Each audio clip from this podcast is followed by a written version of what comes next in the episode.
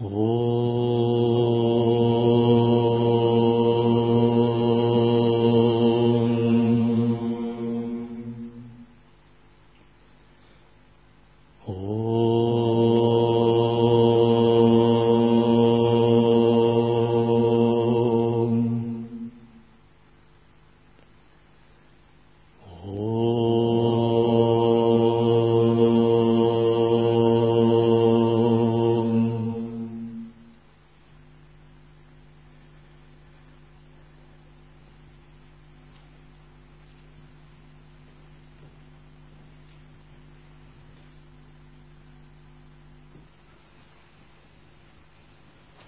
Сутры вопросы Мелинды. Далее, государь, огонь порождает жар, будучи свободен от пристрастия и неприязни. Вот точно так же, государь, и занимающемуся йогой йогу следует быть свободным от пристрастия и неприязни и уподобить свою мысль огню. Это четвертое качество, государь, что следует взять у огня. Приязнь и отвращение – две функции ума, которые действуют непрерывно, когда мы находимся в двойственном состоянии. Но поскольку мы стали на путь Адвайты, нам надо преодолеть это в себе. Преодолеть именно в глубине воззрения – то есть тот, кто стоит на пути Адвайты, пребывает в недвойственности, где нет ни приязни, ни отвращения, а есть одно, однородное, ровное состояние. На относительном уровне, конечно, без этого не обойтись полностью. Пока есть тело, определенные условия, принципы и прочее. Но на уровне воззрения – следует всячески замечать и избавляться от подобной работы сознания. Другими словами, адвайтист ничего не ненавидит и ни к чему не привязывается. Вместо этого просто находится в ровном недвойственном воззрении. За счет чего он находится в таком воззрении? За счет того, что его процесс вечары не ослабевает – и каждый акт восприятия сопровождается вечарой. И вот когда есть вечара, вы движетесь к Адвайте. Вечара нет, вы отдаляетесь от Адвайты. Когда нет вечары, активны тамас, раджас, функции понятийного ума, и всегда самскары и васаны разворачиваются по полной программе. И самскары васаны таковы, что к чему-то они склонны, а другое, наоборот, ненавидят. То, что мешает реализовываться склонностям, то ненавидится. Это и есть двойственность. Когда есть вечара, весь этот поток разворачивания самскар преодолевается. И вместо того, чтобы позволять действовать кармам, понятийному уму, понятийному уму, мы задействуем более тонкий уровень осознанности. И тогда в душе нет ни привязанности, ни отвращения, а есть однородное, ровное, чистое, спокойное, безмятежное сознание. Тот, кто утверждается в таком безмятежном сознании, может по-настоящему приблизиться к воззрению Адвайты – кто не может утвердиться в таком, ему очень трудно приблизиться даже, даже на порог встать воззрения Адвайты. Он очень далек от него. Единый вкус напрямую связан с такой работой сознания. Означает, вы безмятежно, равностно и радостно принимаете все, что происходит.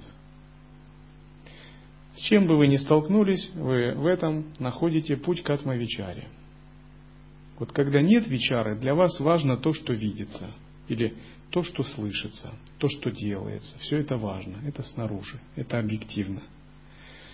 Вечара же, наоборот, разворачивает нас к субъективному. В вечаре нам не важно, что видится, а важно, кто видящий. Не важно, что слышится, а важно, кто слышащий. Не важно, что делается, а важно тот, кто делает. И если вы поняли этот принцип, вы находитесь в состоянии близком к Адвайте. Допустим, вас хвалят. Вот если вы духовный новичок, то вам важно, что вас хвалят. А если вы созерцатель, вам важен тот, кого хвалят. И кого это хвалит? Вас. А кто вы? Исследуете глубоко природу ума. Открывается божественная гордость. И вы обнаруживаете, я сам брахман. Деваты внутренние пробуждаются. Значит, хвалит-то не вас вовсе, а деват. А какова сущность деват? Парабрахман. Значит, восхваляют парабрахмана. И тогда у вашего эго не возникает желания приписать себе заслуги парабрахмана. Вы понимаете, все, что у меня есть хорошего, это от Бога. И в этом его заслуга, а не моя. Если же процесса вечары нет, вы думаете, да, действительно, какой я хороший такой, важный господин, превосходный сам по себе. У вас появляется самодовольство или гордыня – но истинный процесс вечары всегда ведет к обнаружению Бога внутри себя. И вы радостно тогда жертвуете плоды всех своих радостей этому состоянию, не пытаясь наслаждаться сами. То есть ваше наслаждение не в том, что вас хвалят или делают вам что-то приятное, а в том, что вы жертвуете Богу внутри себя – вы наслаждаетесь Богом, а не самими объектами чувств и не самими наслаждениями. Вы признаете, что у вас есть только один наслаждающийся, и этот наслаждающийся – это Абсолют. А вы сами не стремитесь наслаждаться непосредственно, потому что знаете, что процесс вашего личностного, эгоистичного наслаждения – это процесс, который ведет к неведению, заблуждению. То есть вы наслаждаетесь именно тем, что жертвуете – Далее, государь, огонь рассеивает тьму и являет свет. Вот точно так же, государь, и занимающемуся йога-йогу следует рассеять тьму неведения и явить свет знания. Это пятое качество, государь, что следует взять у огня.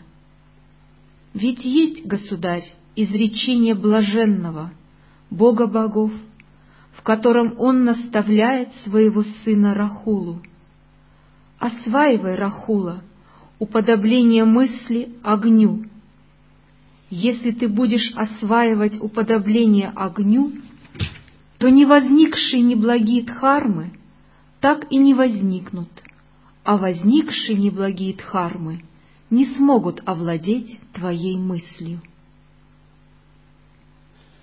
Возникшие неблагие дхармы – это кармы, которые существуют. И если мы пребываем в состоянии вечары, они не могут нами овладеть. И когда они не могут нами овладеть, они ослабевают, трансформируются. Вот что происходит с живыми существами после смерти? Сначала есть состояние умирания – когда праны расходятся, входит центральный канал. Это сопровождается пятью внешними и внутренними знаками. Затем праны входят в центральный канал, красная и белая бинду замыкаются и происходит окончательное замыкание ума. Это всем известно. Наступает переживание трех видов света.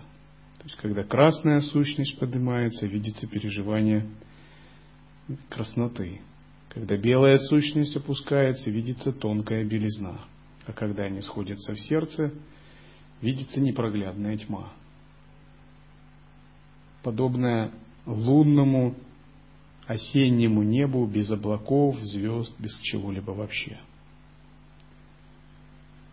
И, наконец, когда эта непоглядная тьма заканчивается, открывается тончайшее измерение чистого света, состояние полной пустоты и прозрачности. И только святые, достигшие освобождения, могут себя осознать в этом состоянии пустоты и прозрачности, работая с ним, освобождаться. Но обычно умы людей долго не задерживаются и выпадают из него, и наступают другие виды промежуточного состояния. Например, промежуточное состояние становления. Становление означает, происходит процесс разворачивания новой кармы. После становления промежуточное состояние перерождения. И обычно в начале духи, перешедшие в тонкий мир, они с удивлением обнаруживают, что их тело внешне такое же, как было при жизни – и у них также есть голова, руки, ноги, какая-то одежда, уши и прочее. Они могут говорить. Только это не физическое тело, а тонкое. То есть тонкое тело полностью вначале копирует физическое. Те, кто были старыми, получают облик более молодых. Если это был ребенок, он так и остается ребенком. И часто это тело более красивое может быть. И затем Такие духи, они встречаются разными ангелоподобными существами, которые рассказывают там об устройстве тонкого духовного мира. Часто они встречаются с умершими родственниками, например, муж с женой, брат с сестрой, отец с сыном и прочее. Они отыскивают друг друга силой мысли, потому что в тонком мире подумать – это уже установить какую-то связь. И таким образом духи принимают вид тонкого тела, и в течение года примерно этот промежуточный период длится. У некоторых он длится, завершается быстро, и наступает новое перерождение. Например, если человек обладает выраженной кармой девов, или может выполнять практики переноса сознания, он быстро устремляется в чистые измерения или на небеса. А если человек большой грешник – совершил очень много дурных деяний, накопил плохую карму очень сильно, он сразу падает вниз. И духовным зрением это видится, как будто он бросается вниз головой, или он перевернутый. То есть это указывает на то, что его энергия полностью не соответствует этому миру. И он как бы стремглав устремляется в нижние измерения.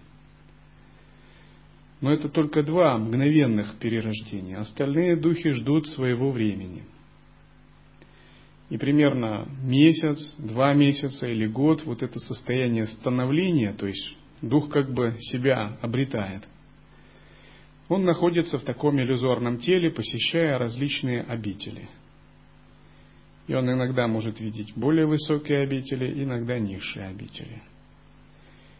И вначале он имеет облик, который соответствовал его предыдущему телу. То есть, если кто в предыдущем теле носил какую-то одежду, имел облик, он такой будет иметь. А если кто занимался визуализацией иллюзорного тела, он будет иметь и такое тело. И в этом облике он может общаться и иметь некоторую свободу посещать различные общества духов. Но на этом его состояние не заканчивается. И примерно через год наступает такой момент, когда он входит в глубокие слои сверхсознания и подсознания. То есть вот это тело, которое было сформировано и появилось сразу после смерти, оно отражает состояние как бы личности при жизни. То есть часто человек ведь при жизни формирует определенную личность и не выражает прямо себя. Но, например, он некоторые вещи скрывает, некоторые вещи говорит, потому что такова социум, мораль, принципы, этикет и прочее. Обычно так все делают. И даже если человек имеет дурные наклонности, он не всегда их воплощает. Он пытается демонстрировать свою как бы благообразную личность в социуме, потому что дурные наклонности в социуме порицаются, а благо одобряется. И он как бы имеет тоже такое вовне определенную, ну что ли, личину, социальную личность. Но его тонкие наклонности может, не, неизвестны. И вот когда дух обладает таким э, телом, вначале как бы и показывается его вот такая внешняя личность. Но постепенно он идет к такому состоянию, проходит через различных ангельских существ, пытается войти в разные общества ангельские, они его просматривают, сканируют. Прежде чем он может куда-то пойти. И в сутрах это описывается иногда как суд ямы. Хотя могут быть разные варианты, кто в облике ямы. Но поскольку сила их божественного зрения очень велика, то они могут просмотреть все до мельчайших каких-то вещей полностью просканировать сознание, восстановить все события земной жизни, прошлой жизни и нынешнее состояние. Так. И утаить ничего невозможно, поскольку в духовном мире нельзя ничего спрятать. Это здесь у вас есть дурные мысли, а вы их раз завернули в что-то. И не видно, и улыбаетесь. А в душе там. В земной жизни это проходит, потому что люди не ангелы, они не обладают проницательностью. Только духовные мастера, святые, могут чувствовать вибрации более тонкие бхавы и понимать работу сознания. А внешние люди, как правило, не понимают друг друга и не чувствуют. Они не могут видеть тонкие внутренние основы людей. И поэтому, когда мы обладаем грубыми телами, это проходит. И обычно люди часто как бы стараются соблюдать принципы какой-то внешних таких отношений. Допустим, им больно, они улыбаются – или им страшно, они делают вид, будто они храбрые, или они кого-то терпеть не могут, но они делают такую американскую улыбку. Ну, потому что так надо, так принято. И бывает, люди собираются на каких-то светских раутах, а, в дорогих платьях и так целуются, делают вид, будто якобы они выказывают друг другу внимание, а сами в душе как бы друг о друге совсем неправильного мнения. Вот. Но это так принято поддерживать такой этикет в светском обществе. Но в духовном мире это невозможно скрыть. То есть все, что у тебя есть внутри, у тебя написано на лице и проявляется в виде твоего тела. Если человек очень нечист внутри, у него тело тоже будет нечистое. То есть грубое, уродливое, косматое, заросшее волосами, в грязных облезлых одеждах – то есть его нечистота будет проявлена во внешнем. Он будет таким, каким-то таким не очень красивым или даже отвратительным.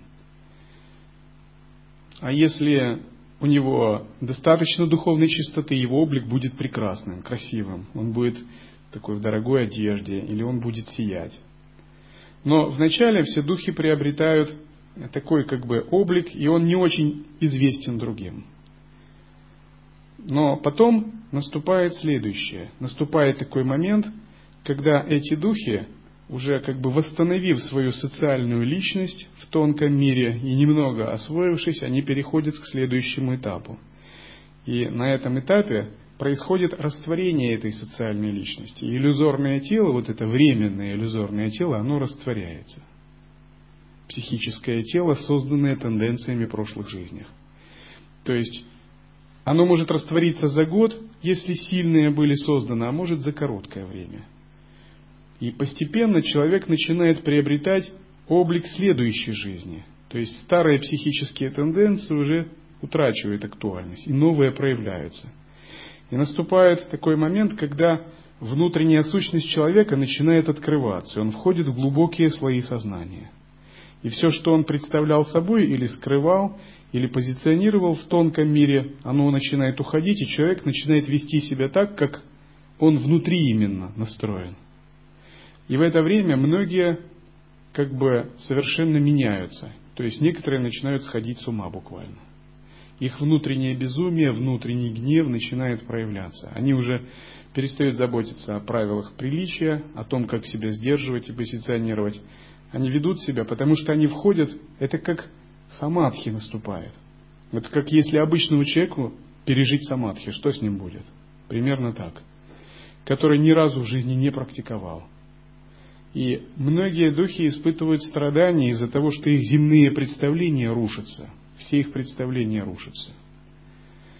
Другие ведут себя так, будто им никакие законы не писаны. Третьи пытаются причинить вред другим.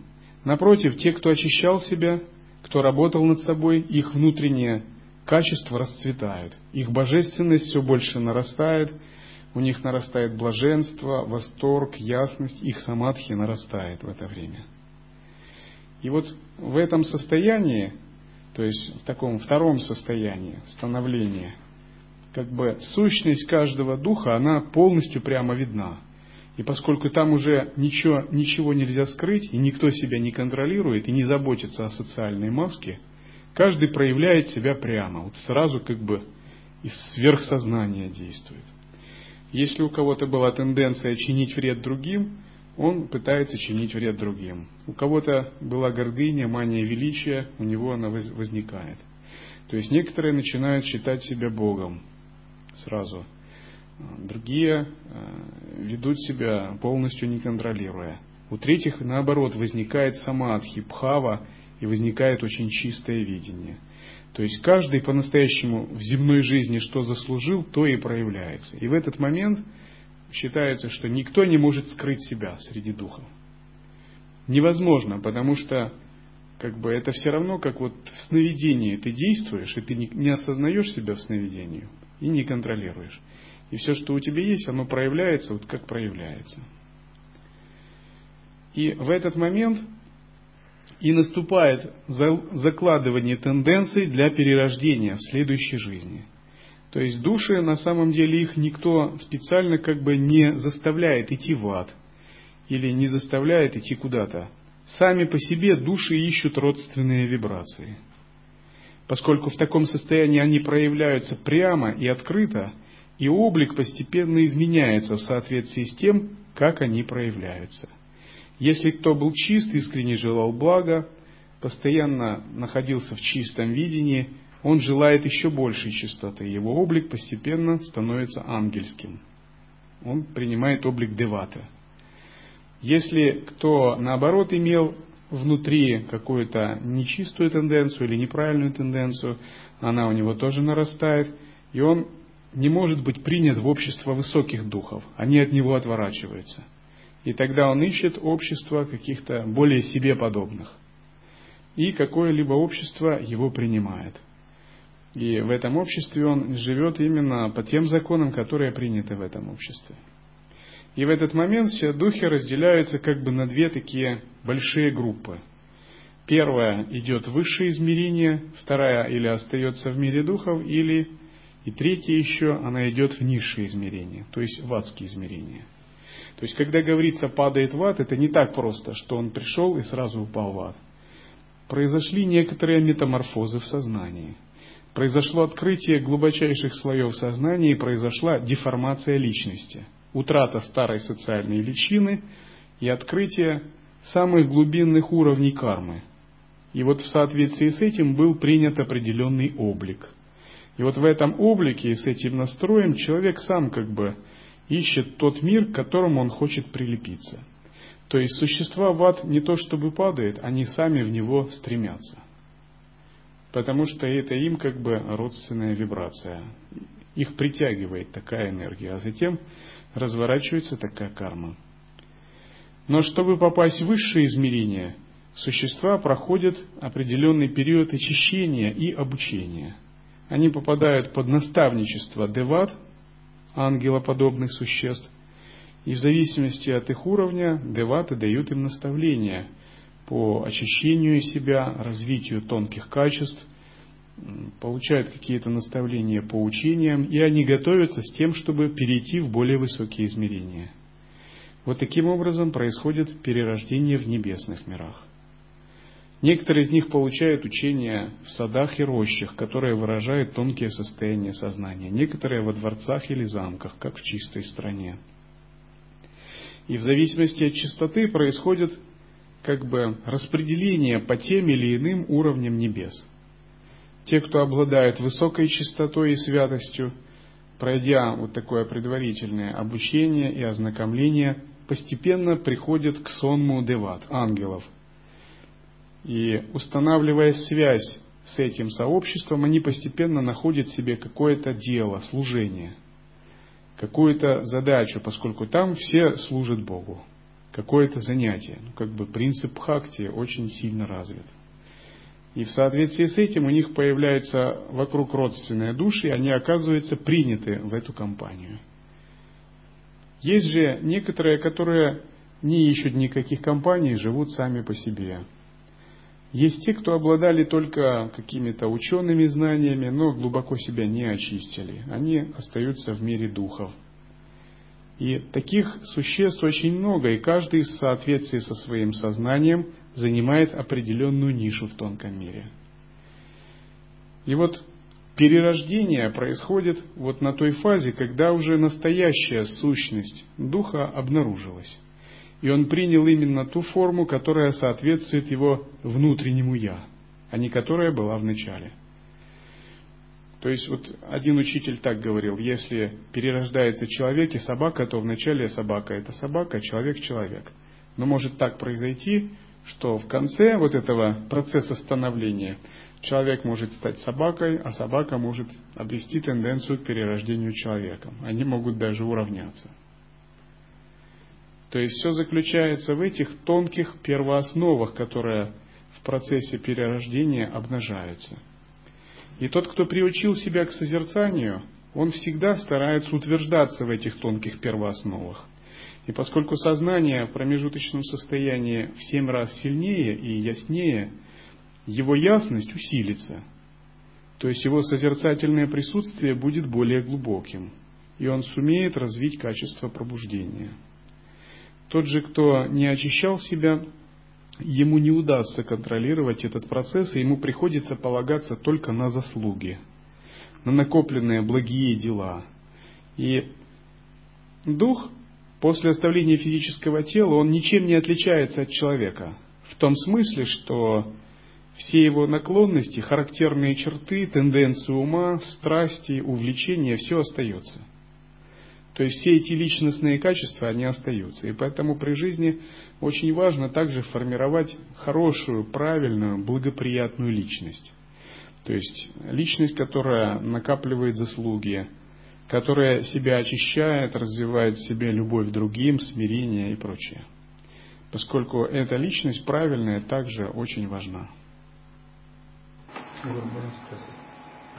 Вы сейчас сказали год, как бы, что душа на год, а вот в текстах вот Бардов Тадол, например, 49 дней, как бы. Это стандартный срок. Как бы, ну, в общем, на самом деле, может быть 7 дней, может быть 49, может быть год, а может быть даже 10 тысяч, если кто-то застреет Барда. То есть 49, скажем так, этот срок выводится из 7 раз, когда семь раз по семь дней душа переживает определенное состояние мудрости и элементов. Но это как средняя температура по больнице. То есть у одного 35, у другого 42, а в среднем 36,6. Понятно? Нормально все. Гурат, еще такой вопрос. То есть вот, а, как бы вот будущее перерождение, то есть когда вот а, дух принимает форму будущего перерождения, то есть получается, что тенденции, которые формируют его новое тело, они формируются именно этой жизнью или нет? Или прошлыми жизнями тоже? Которая, тенденции, которые формируют новое тело. Они формируются той части санчита кармы, которая отбирается, чтобы стать прарабдхой. Все зависит от уровня осознанности. Вот если есть уровень осознанности, ты ведь можешь управлять санчита кармой и можешь выбрать для прарабдхи ту часть, которая тебе нужна, допустим, аватар. Он выбирает, искусственно создает нужную прарабдху. Он не раб прарабдхи, а санчита у него полностью очищена. А если нет осознавания, то санчита карма произвольно выделяет из себя какую-то в соответствии со вторичными причинами. Выделяет какую-то часть, и эта часть становится прарабдхой и формирует новое тело. Почтенный Нагасена, ты сказал, что следует взять пять качеств ветра. Каковы эти пять качеств? Во-первых, государь, ветер овивает цветущие леса и рощи. Вот точно так же, государь, и занимающемуся йогой-йогу следует найти утеху в лесу опор созерцания – цветущим прекрасными цветами свободы. Это первое качество, государь, что следует взять у ветра. Следует найти утеху в лесу опор созерцания. Что это за лес такой?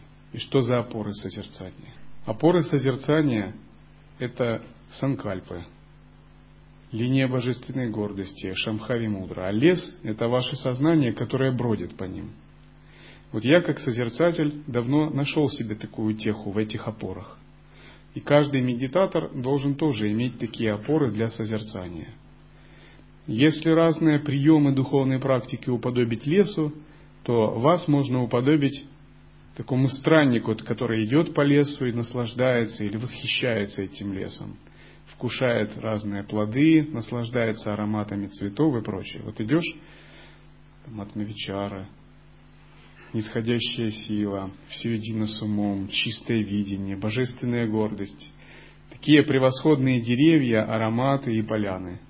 И с утра до вечера ты просто бродишь по этому лесу и получаешь великое удовольствие. Сахаджа Крия, Вишварупа Даршана йога, Махашакти йога, интеграция с элементами, объединение внутреннего и внешнего пространства, испускание, вбирание.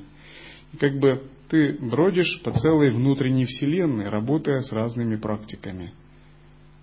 Это и есть опоры для созерцания, в которых йог должен найти утехи.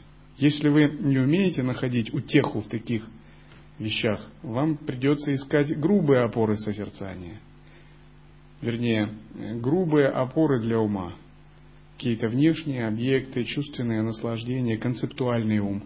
И все эти грубые опоры, они как бы ненадежное и не дарует истинного счастья.